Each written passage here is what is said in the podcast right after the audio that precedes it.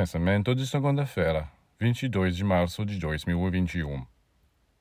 Vocês estão em um ensinamento espiritual. Mas quantos de vocês estão cientes de que isso representa? Quantos estão cientes do que fazendo aqui? Vocês rezam, vocês meditam, vocês observam o nascer do sol, vocês cantam em coros, vocês comem juntos. Por que vocês fazem isso? Porque faz parte do programa que apresentei a vocês. Como eu lhes peço, vocês o fazem para me agradar. De agora em diante, procurem fazê-lo por vocês mesmos com absoluta convicção de que estou fazendo algo belo, sagrado, que dará frutos. Pense que este trabalho que você está fazendo aqui para a luz está despertando as consciências em todo o mundo.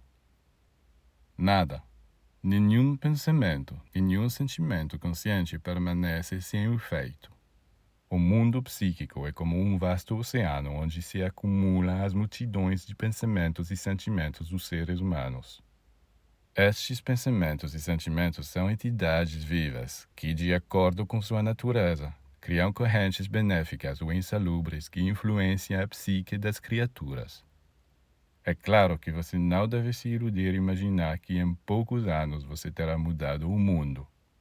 Mas nossas orações, nossas meditações, nossas canções produzem uma luz no mundo invisível que pode ajudar os seres a se orientarem e encontrarem seu caminho através da escuridão.